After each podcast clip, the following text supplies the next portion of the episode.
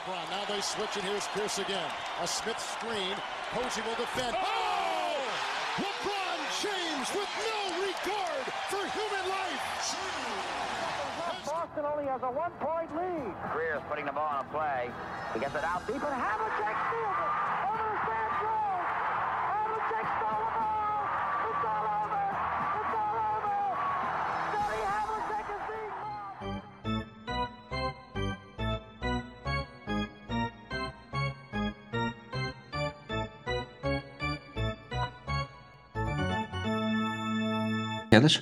Olá, tudo bem?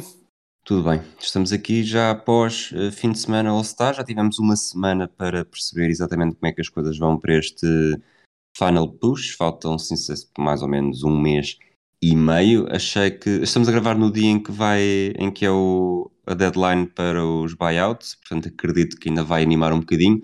Para já, acho que de destaque, pelo menos como tenha percebido, ainda não há nada. Não quer dizer que quando Uhum. ouçam este episódio, aliás, quando ouvirem este episódio, já vai estar de certeza alguma coisa aí bastante disponível, dependendo daquilo que houver. Mas achei que era uma boa, ou achámos que era uma boa aposta neste episódio fazermos uma espécie de balanço das apostas, palpites que fizemos no lançamento da fase regular. Parece-me ótimo. Da minha parte, parece-me ótimo. Só para relembrar, fizemos dois episódios, um para o oeste, outro para o oeste, em que tentamos acertar no número de vitórias no final da época para cada uma das 30 equipas. Estive aqui a fazer as contas hoje. eh, pelas minhas contas, eh, sou capaz de fazer mais pontos do que tu em 11, eh, por volta disso, mas ainda assim estou já disposto a dar por completo a minha capitulação neste concurso que me correu mal- manifestamente mal e que reflete também a forma como eu fui muito às aranhas para, aquele primeiro, para aqueles primeiros episódios.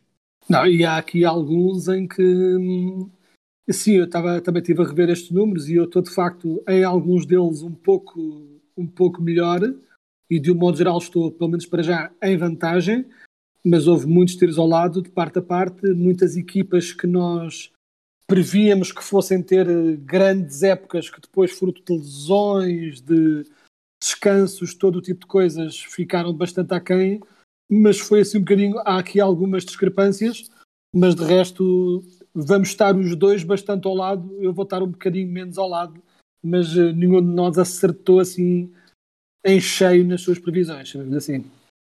Antes de irmos aos grandes eh, tiros ao lado, gostava de começar pelos Philadelphia 76ers, até porque é uma das equipas que pós All-Star está mais curiosa depois da chegada do James Harden. Eu diria que é certo que perderam, por exemplo, o Seth Curry, mas eh, o Seth Curry acaba por ser aqui dano colateral da troca.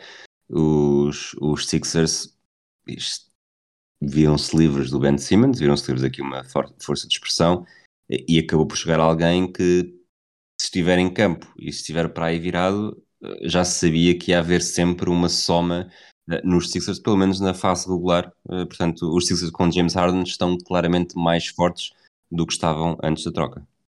Ah, sim, claro, sem dúvida, não é? Eh, porque estamos a falar, porque, por exemplo, nos Nets, a adição de Simmons é uma maior incerteza, porque estamos a falar de retirada de um All-Star para a entrada de outro All-Star e que eh, vai ser mais uma questão de ver fit. No caso dos Sixers, era não ter ninguém e passar a ter alguém que é um dos melhores jogadores da liga. Portanto, obviamente que o salto eh, pronto, iria ser notório e os Sixers não estavam propriamente mal.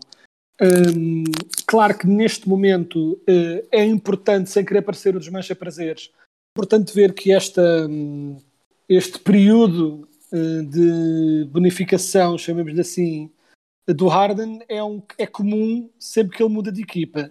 Eh, o ano passado nos Nets também, quando ele chegou, havia dúvidas sobre se ele iria encaixar bem e de repente o Harden passava a toda a gente Uh, tornou-se o facilitador da equipa e os outros é que marcavam os pontos e correu tudo muito bem e eventualmente acabou por correr mal. E nos playoffs foi mediano. Portanto, a grande questão dos Sixers continua a ser como é que isto se vai traduzir nos playoffs. No que respeita à regular season, uh, pá, vão claramente hum, uh, pronto, acumular muitas vitórias agora até ao final da temporada e é engraçado porque hum, né, faltam 22 jogos e eles têm 37 vitórias e eu diria que eles provavelmente terminarão com o número de vitórias sensivelmente, uh, ma provavelmente mais a apontar para, as tuas, para o teu número de 52 do que para o meu de 46. Sim. Mas, mas ainda assim é bem capaz que fique ali um bocadinho a meio. É daqueles que está ali, não é? Porque 49 ainda seria. Uh, não, 49, estou aqui a pensar, seria mesmo a Só meio. anula. não é? Sim, sim. Uh, 49 ficaria anulado. Para 49 teriam de ganhar 12 em 22. Não é descabido. Não é o que eu prevejo, mas não é descabido. Portanto, esses vai ser, esta vai ser uma daquelas lutas um bocado até ao fim para ver quem é que acerta mais neste. Uh, mas é interessante, pronto, os Sixers agora neste momento estão muito bem e também quem está quem tá a beneficiar da chegada de Harden é o, o Tyrese Maxey, que tem agora muito mais espaço para trabalhar, já não tem tanta atenção em cima dele e pode concentrar-se em ter energia, cortar para o cesto e aproveitar os espaços livres. Portanto, nesse aspecto a equipa está interessante. Vamos ver, eh, pronto, vamos ver que hábitos é que eles ganham agora neste final de temporada e como é que isso se irá traduzir ou não numa boa passagem nos playoffs. Eu estive a ver, o, enquanto falavas, o calendário dos Sixers até ao final da temporada. Eles têm aqui um mês de abril que é quase um, um brinde: dois jogos contra Detroit, dois jogos contra Indiana. Portanto, duas equipas que nesta altura vão Uhum. estar a querer tudo, eh, menos ganhar. Portanto, se fizerem um. O resto tem alguns jogos, eh, sobretudo fora, eh, mais complicados, mas acredito que, que até vão superar a marca dos 52. Mas, como vamos Uhum. ver a partir de agora, os meus palpites nisto têm valido muito pouco e um dos piores, eh, depois já te deixo escolher uma equipa, mas faço esta transição agora. Um dos piores para mim é, foi mesmo o que eu falei para os Chicago Bulls. Os Chicago Bulls estão com 39 vitórias, faltam 20 jogos eh, e eu disse que ganhavam 38, portanto já, já arrebentei, se quisermos falar assim. Tu disseste 43, obviamente também vais ficar por baixo, mas estive, estive a ouvir os dois episódios hoje e o que é que nós dizíamos sobre estas equipas acaba por ser aqui eh, o tandem de Rosen-Levine que nós sabendo que poderia existir, provavelmente não estávamos à espera que tivesse um impacto tão grande.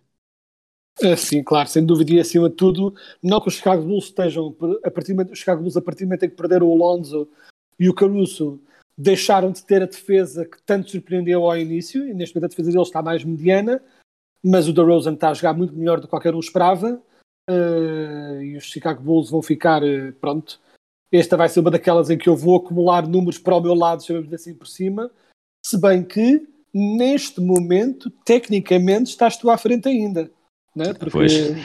neste momento, se eles agora Se perdessem o mundo 20 acabar, se eles perderem 20 jogos do resto da, da temporada, eh, ganhas tu o matchup dos Bulls, mas obviamente pronto, é pouquíssimo provável. Eh, pronto, e os Bulls foram uma ótima surpresa e continuam a ser, e até porque foram uma ótima surpresa ao início, pelo modo como estava a jogar como equipa e acima de tudo a defender melhor do que esperado. Depois foram uma ótima surpresa quando perderam os seus dois melhores jogadores defensivos e mesmo assim continuaram, tiveram ali um período um bocadinho mais tremido, mas depois voltaram a conseguir ganhar. E depois continuaram a surpreender quando o Lavine passou a ter lesões e o DeRozan explodiu por completo.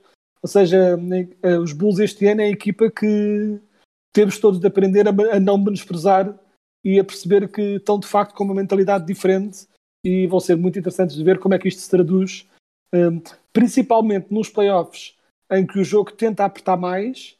Um jogo, um jogo como o do Damar DeRozan torna-se ainda mais essencial nos playoffs, chamamos assim, né? porque muitas vezes há certas equipas uh, quebram nos playoffs porque não têm alternativa quando as defesas apertam e já não há nem garrafão nem triplos, não têm capacidade de explorar aquele espaço intermédio. Os Bulls têm uma grande arma aí, portanto vão ser muito interessantes de ver nos playoffs. queres puxar agora porque, porque palpite? Eu acredito que aqui mais vale puxar pelos palpites que falhámos do que aqueles que, que estão bem, bem encaminhados para ficarmos perto. Eu acho que sim. Eu vou fazer dois palpites de seguida. Primeiro, uh, quero só hum, vangloriar-me um bocadinho. Então estou a fazer aqui a meio do podcast, que é para que não fique na mentalidade das pessoas que eu estou só a fazer isto para te esfalhar. Mas tu estavas a dizer que o teu palpite mais ao lado foi o, o dos Chicago Bulls, mas hum, aquele que ficaste mais surpreendido. Mas na verdade, o palpite em que foi mesmo completamente ao lado. E aí eu tinha alguma esperança nesta equipa, tu tinhas zero esperança nesta equipa. E vamos estar ambos provavelmente um bocadinho aquém, mas tu ainda mais, que é os Minnesota Timberwolves, não é? Que Certo. estão com 33 vitórias. Eu tinha previsto 36, eles provavelmente vão ter mais do que isso. Não muito mais do que isso, mas mais do que isso, não obstante. E tu tinhas previsto 23, tu claramente não tinhas confiança nenhuma nestes, nestes Timberwolves. Eu tinha ainda assim alguma, eh, mas uma, um outro tiro ao lado que eu gostava aqui de abordar, em que a- acho sinceramente que vamos ficar ambos um pouco aquém, mas eu mais ainda, é os Hawks, em que tu previste eh, 43, Sim, eu fui, para, eu fui para 50 e eles estão com 29 neste momento, com 22 jogos por jogar. Uh, francamente, se ganharem todos os jogos, só chegam aos 51, não é? Portanto, cada Exato, derrota seja- começa a magoar. claro, e é o mais provável é que nem sequer, eh, nem sequer antevejo uma run incrível que os ponha a meio caminho entre nós dois. Aliás, eles se chegarem ao teu número já é já seria um final de época incrível. Sim, Eh, sim. E portanto, garantir, este- garantir claramente, talvez, fator casa até no play-in. Exato. Uh, portanto, uh, claramente, pronto, foi. hum, ambos estávamos com muita confiança numa manutenção de boa forma do- dos Hawks. Tal não aconteceu, a defesa deles quebrou por completo. E já agora, uh, só para dizer outra, outro em que ambos zarelhámos, uh, tu um pouco mais, mas é irrelevante porque zarelhámos os dois muito, foi os Pacers que eu previ 41, tu previste 46 e estão com 21 com 19 jogos por jogar e há uma forte possibilidade de perderem, tipo, não todos, mas quase todos estes. Portanto, nesse aspecto, pronto, estamos, estamos ambos bastante ao lado também nesta. É, no caso dos Pacers, acho que foi mais eh, quase wishful thinking, eh, de que aquela Uhum. equipa com, com Brogdon, Miles Turner, Sabonis acabasse por, eh, por dar, Lavert também, acabasse por darem alguma coisa. Eh, neste momento, dois dos quatro jogadores que eu disse já lá não estão sequer. Eh, no caso dos Hawks, é, é daqueles erros em que somos um bocadinho eh, prejudicados pelo. Tentar dizer isto em português agora. Pelo viés da recência. Porque tanto os. Hawks como os Knicks, eh, os Exato. Knicks também. Outra ainda é grande nossa. sim. é, ainda é possível acertar, eh, porque no- estão com 25 vitórias, o máximo que conseguirão é 46. Eh, tu tens 44, eu tenho 42, portanto este número aqui também, eles nem sequer vão chegar à casa dos 40, acho muito difícil. São duas equipas que estiveram nos playoffs no ano passado, que deram excelentes, eh, excelente imagem, em que pensámos que poderiam continuar a construir eh, sobre esta base, mas a verdade é que tiveram aquilo que Sacramento, por exemplo, já teve no passado, e aquilo que eu acreditava que Minnesota não conseguisse ter esta época, portanto, que ia continuar ali, e, e se calhar para o ano, se voltarmos a fazer isto, eu terei os Timberwolves em bom plano e depois, na verdade, poderão ter novamente um recuo. Acredito que não, mas lá está, também não acreditava que Knicks e, e Hawks o fizessem. Sim, claro. Eh, pronto, e hum, são equipas, pronto, que desilu- ambas equipas que eh, vingaram o ano passado fruto de uma inesperada boa defesa, mais ainda no caso dos Knicks, e ambas quebraram porque essa defesa veio por aí abaixo e tudo o resto descambou um pouco. E depois outra, outra, outra aqui em que nós também falhámos bastante. Eh, aliás, é um par em que falhámos. Um, acho que temos desculpa eh, por, por causa de uma lesão que foi inesperada. Uma era esperada, a outra não. E outro, pronto, eh, estávamos completamente ao lado, que é as duas equipas de LA. Não é? Tipo, com os Clippers, tu tinhas previsto 42, 48, eu 42, vão em 32. Eu talvez ainda consiga chegar ali perto do QB, mas eh, pronto, ficar um bocadinho aquém, mas obviamente a lesão do Paul George até é um pequeno milagre estarem tão perto das nossas previsões com, o- pronto, com o facto de terem jogado Sim. boa parte do ano sem as duas maiores estrelas.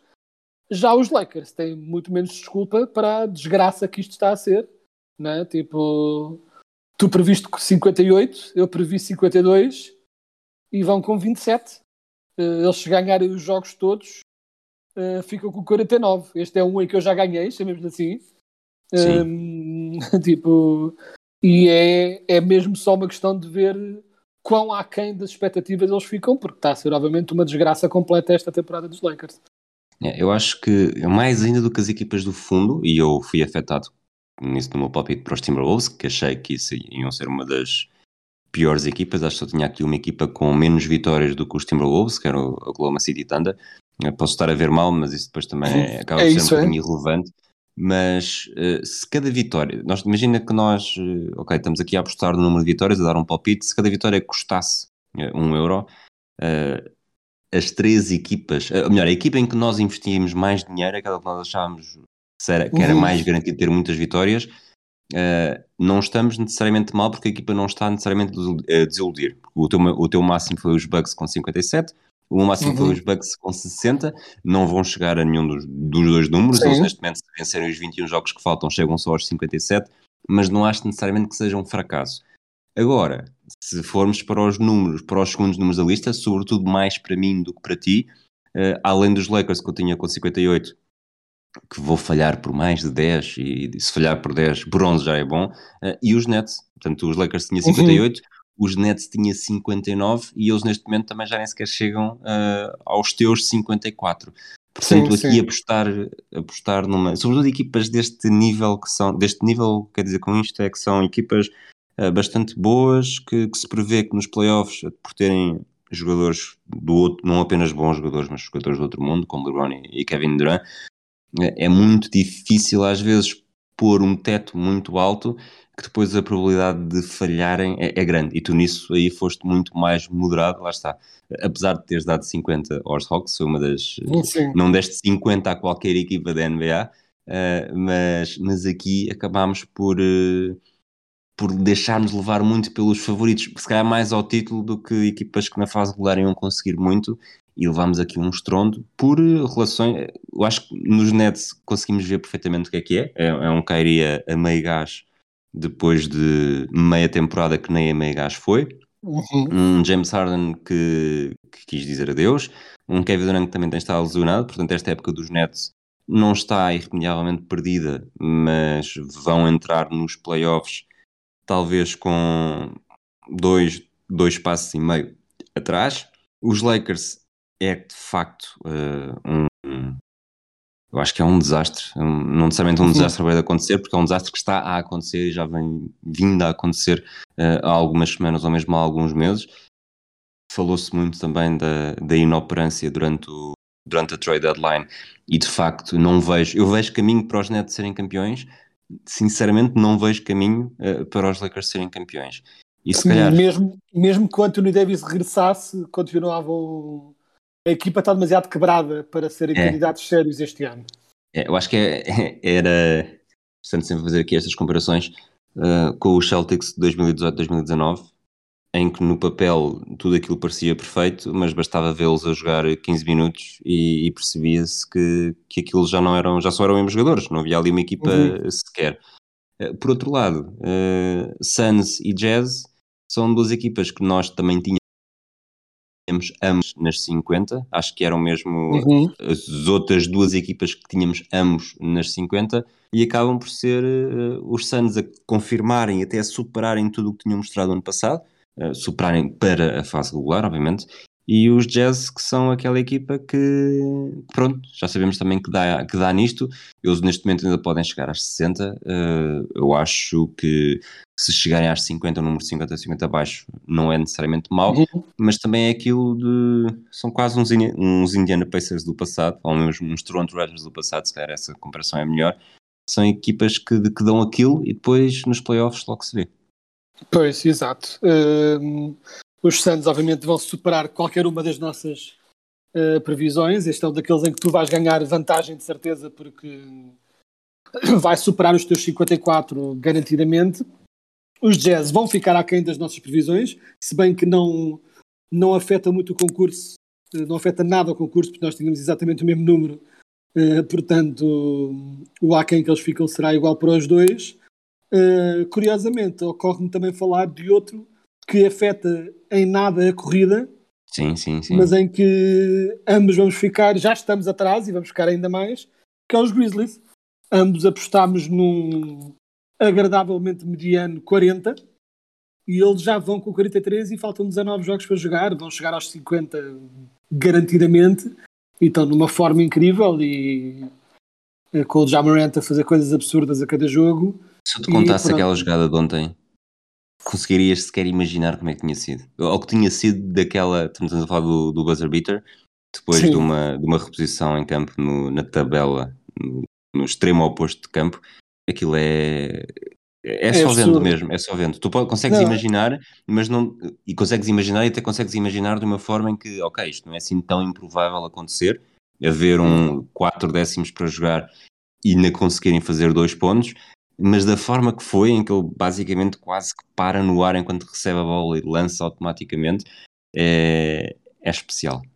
É de facto um jogador especial, uma equipa especial, aquela ligação entre o jogador especial. A, a jogada é de tal modo absurda e incrível que o Jamarant fez no mesmo jogo um afundanço absolutamente ridículo na cara do, do Pirtle, eh, dos Spurs, e eh, passou um bocadinho ao lado porque a outra jogada foi tão ainda mais ridícula que. E, a- e essa que é a questão, que é.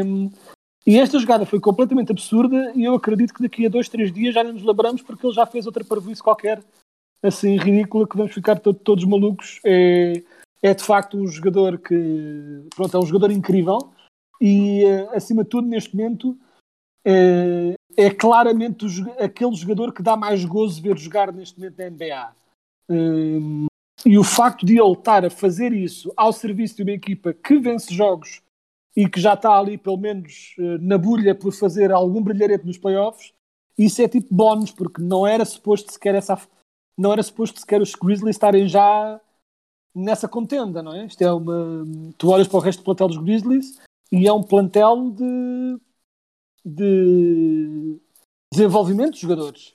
Não é- é um plantel de estrelas, é um plantel de equipa de desenvolvimento, mas o Jamarant é bom demais para que a equipa fique só uma equipa de desenvolvimento hum, e é ao ponto de poder muito bem hum, ajudar os Grizzlies a fazerem um rebuilding um bocadinho Warrior style, não é? De conseguirem, através das estrelas criadas na própria casa, tornarem-se uma excelente equipa só por isso, sem necessidade de grandes contratações, até porque, vamos ser sinceros, mesmo com o Jamarant, mesmo com a equipa a jogar muito bem, Memphis não vai ser um destino super apelativo para estrelas, muito provavelmente, ou seja, é muito provável que eles continuem a ter de trabalhar assim com desenvolvendo jogadores jovens, mas está claramente a resultar e são uma, estão uma equipa incrível. E são uma de duas equipas em que os nossos palpites já foram. Eu tenho vários em que o meu palpite já foi superado pela forma atual da equipa, mas só há duas em que os nossos palpites já estão abaixo. Portanto, uma que vamos falar, os Memphis Grizzlies, a outra está no, está no Oeste, os Cleveland Cavaliers. Tu tinhas 30, eu tinha 24, eles estão com 36. Sinceramente, eh, saber, eu acho que sabendo tudo o que pudesse saber no início da época, mesmo que tivesse a estar a estudar, ele nunca diria um, um número acima dos 35. Portanto, para mim, os Cavaliers até são capazes de ser mesmo a maior surpresa desta temporada na NBA. Ah, sim, sem dúvida. E pensa assim, eh, quando nós, eu já não me lembro bem o que falámos, mas tenho quase certeza que quando eu fiz os 30, hum, eu próprio disse 30 e tu ouviste o meu 30, tipo, e eu a dizer 30, eu estava a fazer o wishful thinking.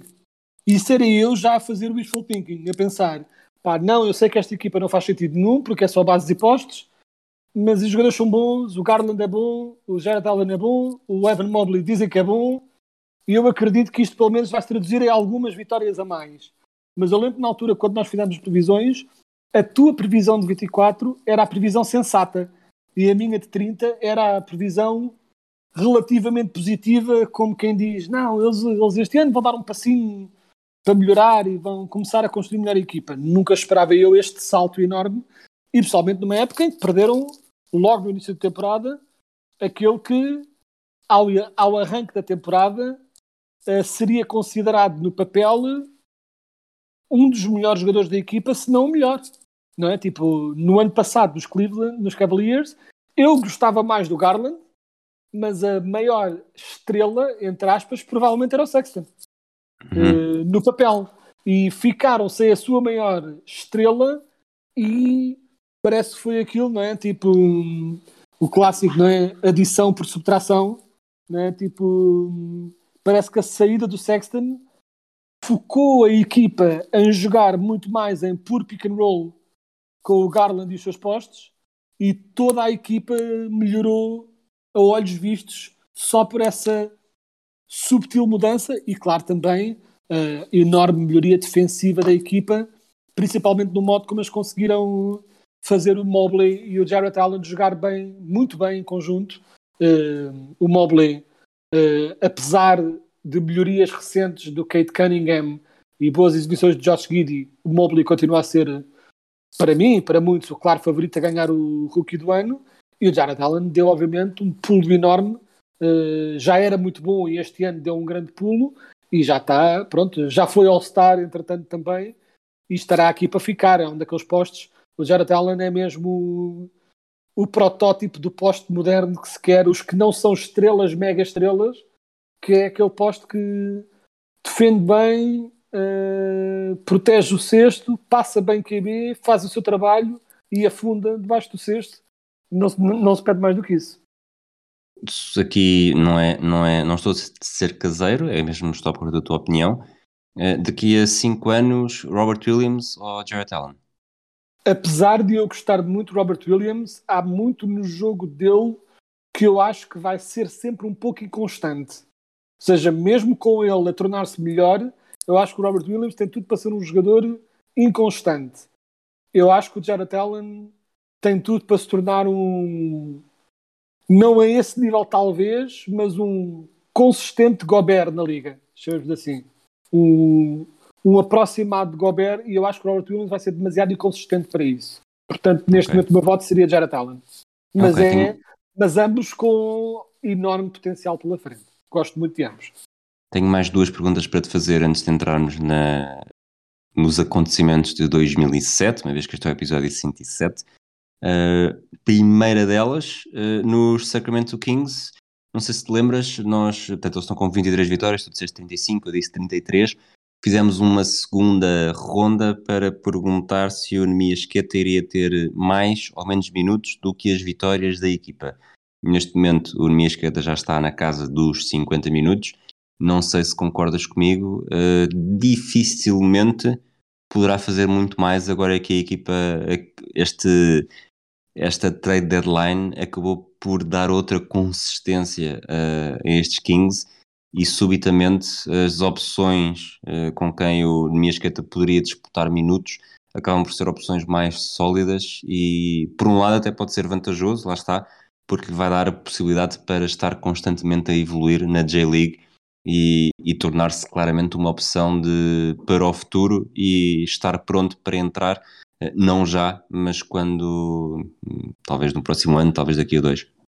Eh, sim, sim. Uh, até foi estranho porque um dos grandes rivais aos Kings terem minutos era o Richard Holmes, que agora neste momento, entre lesões e simplesmente perda de minutos orgânica, já nem ele está a ter muitos minutos neste momento e acho que o Nemias este ano já não deverá jogar muito se talvez dos últimos jogos eh, se os Kings ficarem uh, fora do, da luta pelo play-in, mas continuam lá e deverão estar até ao fim, pelo menos nessa luta. Um, mas pronto, mas não, não antecipo muito mais minutos este ano, mas ele tem feito bons jogos lá pelos Stockton Kings e é continuar a evoluir para poder também vir a ganhar mais minutos, seja nos Kings, seja noutra equipa que veja nele uma boa opção, porque não há assim também tantos bons postos, uh, não é? Aquilo que o Jared Allen faz a nível de elite é o tipo de coisas que o Nimi Esqueta pode fazer, pronto, em numa, numa dimensão um pouco mais pequena, mas é o tipo de jogador que ele pode ser na liga e que é muito útil para a liga atual.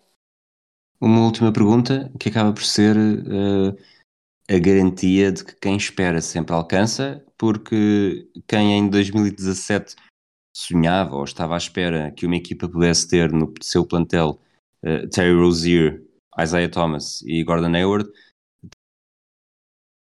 teve de esperar-se tanto óbvio em junho de junho, não, em julho de 2017. Eh, Não aconteceu, houve uma troca e agora Isaiah Thomas, no dia em que estamos a gravar, assinou um contrato de 10 dias com os Hornets. Achas que os Hornets vão acabar por ser aqui a grande surpresa da segunda metade?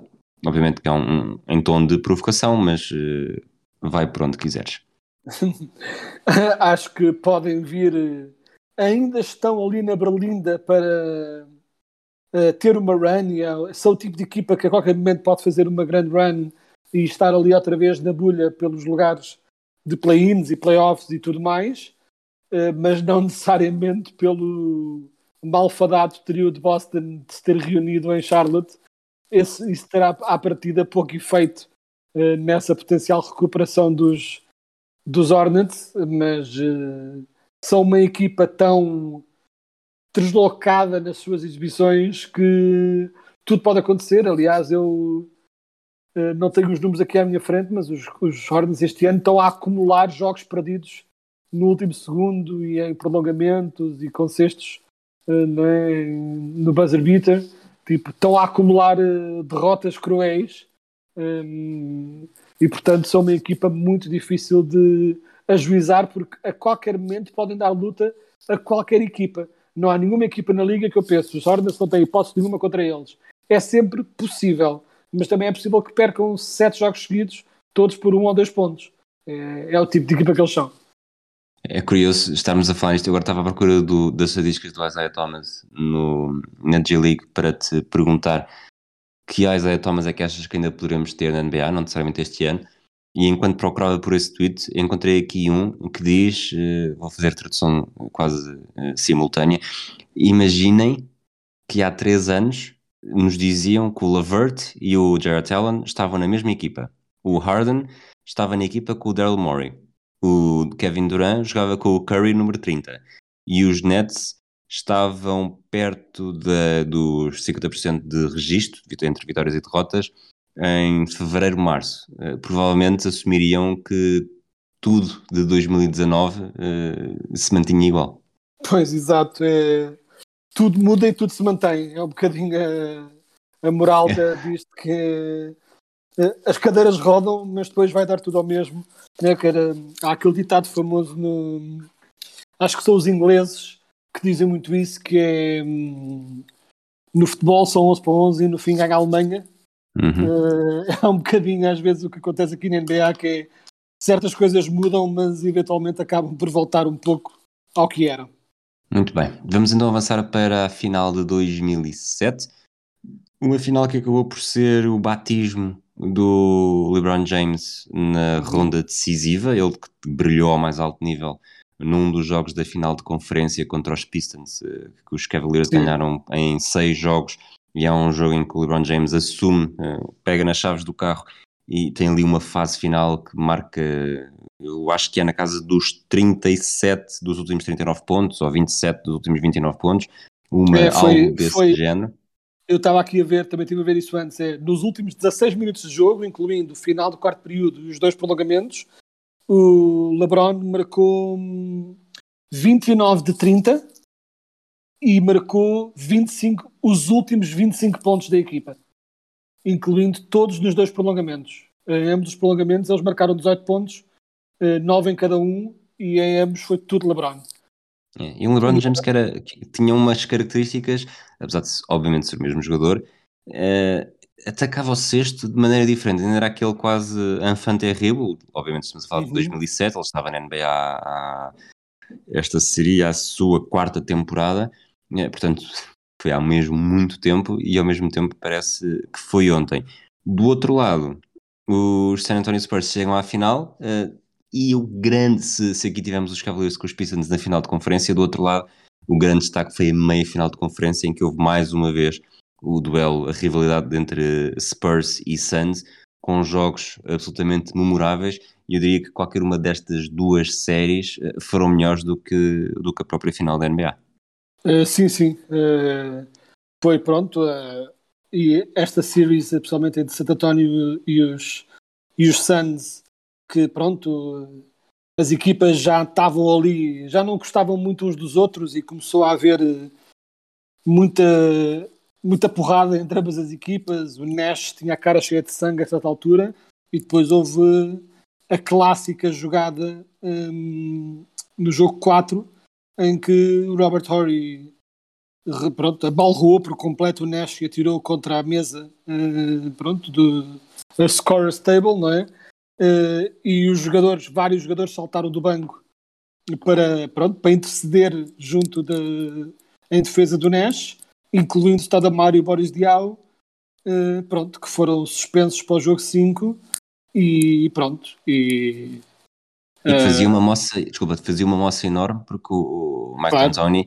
Jogava com uma rotação mesmo muito curta, em que basicamente era o curta. 5 inicial mais o Landinho Barbosa a sair do banco. sim, basicamente, pouco mais do que isso, e ao perderem dois jogadores essenciais, e eles até tiveram, mesmo com menos jogadores, tiveram a ganhar o outro jogo a seguir, mas os Suns acabaram, os Spurs acabaram por recuperar e ganhar, e pronto, e claramente foi uma decisão, e eu lembro que na altura foi daquelas coisas que- em que é... Foi estranho, eu lembro na altura de nós todos falarmos sobre isso e pensarmos sobre isso, que era nada foi feito de forma incorreta, mas era gritantemente injusto o que Sim. estava a acontecer. E claro que também muita da nossa ira vinha de os Suns eram uma equipa super divertida e os Spurs eram uma equipa incrivelmente aborrecida. E portanto, obviamente que as pessoas também naturalmente gravitavam para defender os Suns e não os Spurs. Mas as, a NBA não fez mais do que aplicar a lei e os jogadores não podem sair do banco, ponto. Eh, e o Stoudemire e o Dial saíram, é o que é. Eh, mas pareceu foi foi tão injusto, tipo, soube tanta injustiça que houve lá muita revolta. Eu comparo um pouco como eh, aquele período de ainda alguns anos em que Portugal coletivamente recusava-se a aceitar que o Abel Xavier tinha feito mão no penalti contra a França. Sim. Uma das mãos mais absurdamente descaradas da história do futebol mundial, em que ele claramente não só bate com a mão, como claramente baixa a mão para defender a bola. Só faltou agarrar a bola, fazer o gesto à Tafarel para trás das costas e chutá-la para a frente. Foi tipo gritante. E nós, mesmo assim, demorámos anos. Primeiro não era mão, depois era mão, mas era sem querer, e depois não era sem querer, mas se fosse a França não teriam marcado. Antes que nós demorámos a aceitar que aquilo foi, obviamente, mais que justo. Eh, tipo, e não fomos de todo roubados pelo árbitro. É- foi um bocadinho a emoção dentro dos círculos da NBA com esta série dos Spurs. Nada foi feito de ilegal, eh, nada foi feito para beneficiar os Spurs, mas soou tão, mas soube tanta injustiça que nós estávamos inconsoláveis na altura, lembro-me bem disso. Um último destaque destes playoffs, eh, os Dallas Mavericks terminaram com o melhor registro da fase regular, com 17 67 vitórias e 15 derrotas, mas caíram logo na primeira ronda contra uma das equipas mais espetaculares que eu já vi em playoffs e que já falei delas, de- dela tantas vezes aqui, eh, os Golden State Warriors de Baron Davis. Sim, essa eh, foi, pronto, foi incrível e foi na altura também, pronto, uma... Nesta altura havia um pouco a narrativa de que o Nowitzki jogava muito bem, mas não era um vencedor, né? tipo isto.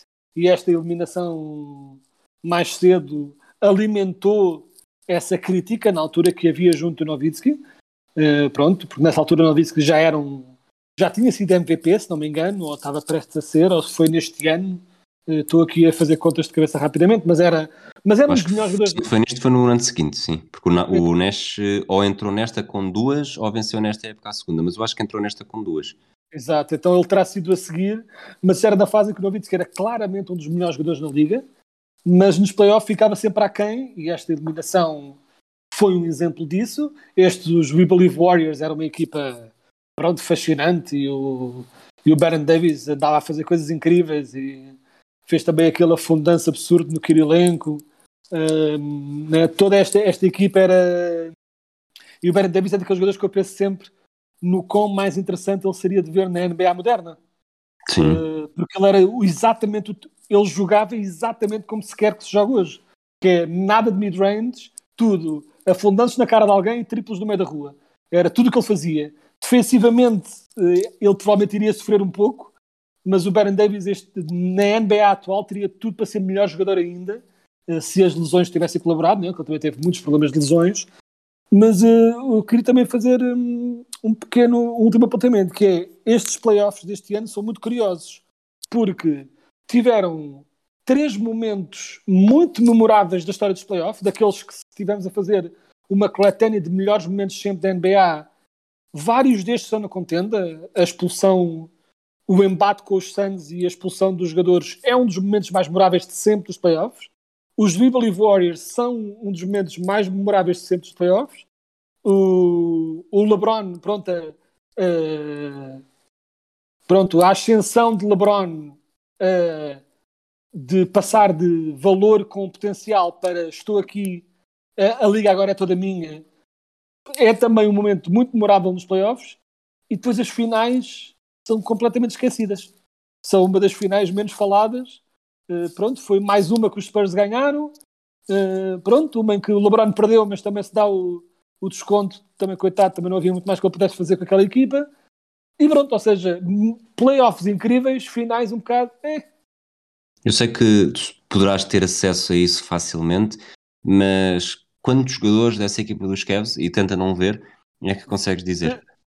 já literalmente retirei da coisa. Eu tive a pes- eu puxei isto, portanto, algumas posso-me lembrar desesperadamente, mas juro que não olhei muito.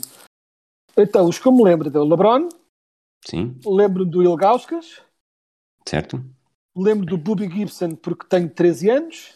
E, e faz um, e fez, um, fez um jogo, acho que foi contra Detroit, que também Foi o faz. No jogo Pois. 6 foi ele que decidiu, meteu uma porrada de triplos e foi ele que, que foi o grande decisor nesse jogo. Exatamente. Eh, tenho uma vaga, se não me engano, o titular que faltava nesta equipa também falar é o Pavlovic, se não me engano. Sim. Ainda te, falta, ainda te falta um claramente Falta- titular, porque o Gibson não era. eh, E o Gibson alternava, não era? Sim, Ele alternava com o Larry Hughes, se não me engano. exato. Ok. E o outro era. Falta-me o power forward, porque o Le- o LeBron na Sim. altura era E claro. até é um jogador que, que, que fica de algum. Pelo menos na minha memória está. não consigo explicar Já porquê, sei. não é nenhum momento. Eh, Veio-me à memória o cabelo, os cabelos ridículos do homem. O Drew Gooden, exatamente. certo? O É o Drew Gooden. Sim, acabaste por dizer todos os jogadores que, que tiveram pelo menos uma presença no 5 inicial na final. Depois havia ainda Damon Jones, Daniel Marshall, também é Ah, um jogador um que- clássico, sim. Um clássico, sim. Eric Snow, Recordista, recordista de triplos. Anderson Varjão, Ah, ok. Shannon é Brown. Sim. Ian Newell e Scott Pollard. Portanto, eles nesta altura ainda não tinham o Mo Williams. O Mo Não. Williams veio mais tarde. Pronto. Ok. É isso. E era de facto uma equipa bastante fraca. Mas vamos para. Fraca, salvo seja, eh, tirando LeBron James.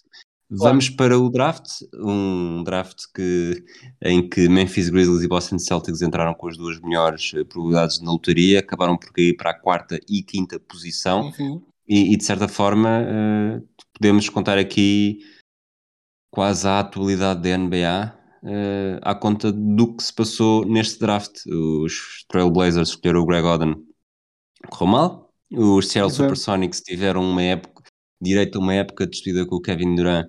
Eh, Falava-se muito, lá está, este draft era muito bicéfalo, eh, Oden ou Durant, e acabou por, eh, por se perceber claramente que, o- que o Durant seria a melhor uh, opção. Os Celtics, ao cair para a quinta posição, escolheram o Jeff Green, mas uh, foi para Seattle, uma troca que, que levou Ray Allen para Uhum. Boston.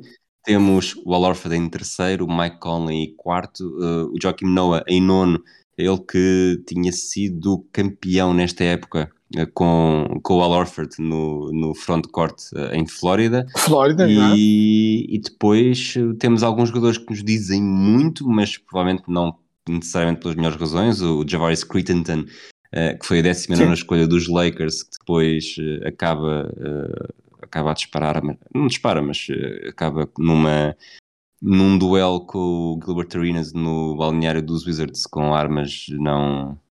Não sei se eram legais, se eram ilegais, mas sei que aquilo não, não ficou bem. Sim, mas, era mas- estúpida mesmo. Exato. Exato, e depois, se calhar, eh, o Marco Gasol que está aqui na 48ª escolha, ele que foi escolhido pelos Lakers e acabou por eh, não chegar a, a pertencer aos Lakers durante mais de uma temporada, a temporada toda seguinte, depois foi uma troca pelo outro eh, Gasol, mas tivemos aqui, sobretudo neste top 10, mais o Gasol, eh, jogadores que ajudam a contar muito do que foi a NBA nos anos seguintes.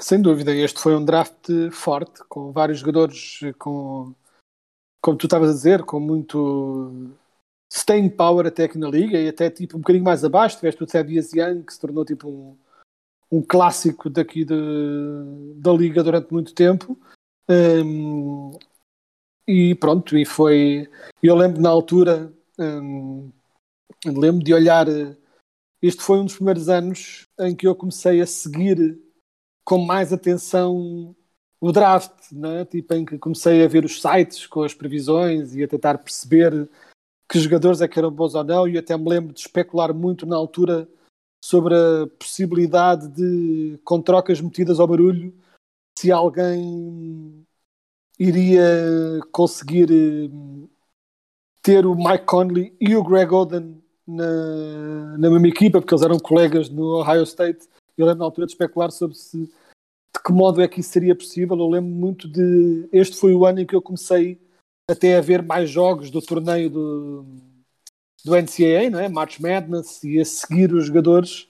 Um, e eu lembro, eu lembro muito bem desta equipa de Flórida, e esta equipa de Flórida era de tal modo dominadora que uh, tiveste três jogadores no top 10, porque tiveste o Al Orford e o Joaquim Noah que se tornaram estrelas, e ainda o Corey Brewer uh, na, né, na escolha 7 para os Timberwolves. Portanto, era de facto uma equipa muito forte, mas acho que toda esta conversa de draft. Foi um bocadinho absurdo só estarmos agora a falar de um, de um dos treinos, de um dos workouts de draft mais dominadores e impressionantes de sempre da história do draft, que foi o modo como Yi Yan Lian dominou por completo uma cadeira no, no famoso vídeo que na altura fez quando estava que acabou por ser escolhido pelos Bucks em que o Yi Yan Lian estava a acertar muitos lançamentos uh, dominando por completo uma cadeira que eles tinham metido ali no meio e que tornou-se um dos, um dos momentos de draft mais uh, tipo, hilariantes sem intenção é? tipo, da história destes do, do início da NBA a tornar-se mais mimificada, chamamos assim. Tu, não, não estou a dizer que aquilo que dizes não tem importância, mas, mas eu fiquei aqui preso numa coisa, que é o dia 1 de junho de 2007, diz alguma coisa. É que a internet nunca esquece. Dia 1 de junho de 2007, não me diz nada, mas... Hum, então, 1 de junho de 2007, num blog que para preservação das nossas identidades não vai ser revelado, a Dupla do Futuro, um post assinado por Pedro Quedas, que os primeiros dois parágrafos dizem isto.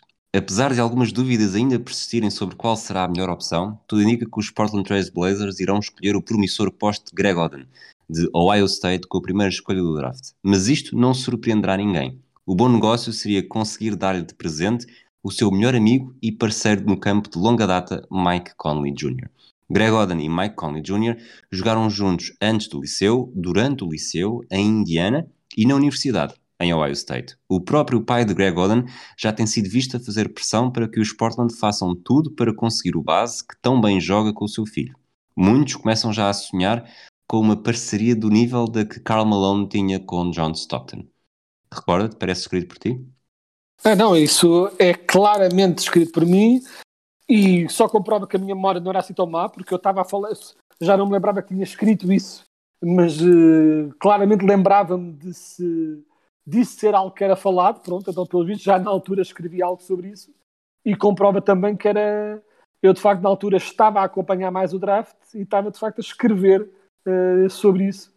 Um, e pronto, e te, só comprova, uh, claro que pronto, não correu especialmente bem a previsão, mas eu lembro que na altura era mesmo uma coisa que se falava muito sobre esta possibilidade de Portland tentar, com trocas, uh, chegar ao, ao, Mike Conley também, e até porque Mike Conley foi escolhido um pouco acima do que se esperava, uh, não era necessariamente esperado que ele ficasse em quarto nas escolhas, um, e pronto, olha, uh, fico com uma certa lágrima no canto do olho de pensar pronto, que, já, que a minha memória não, não está assim tão má.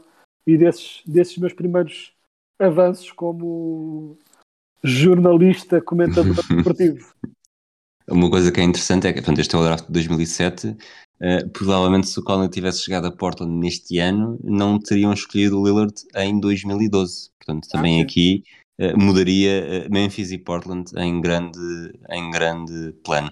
Não sei se tens mais alguma nota deste draft a dar ou se fechamos o, o tasco e voltamos na próxima semana para o episódio 108. Acho que estou pronto, estou pronto a fechar o tasco, chamamos assim. Muito bem, obrigado Quedas, obrigado a todos aqueles que nos ouviram. Voltamos então na próxima semana. Um abraço a todos. Oh!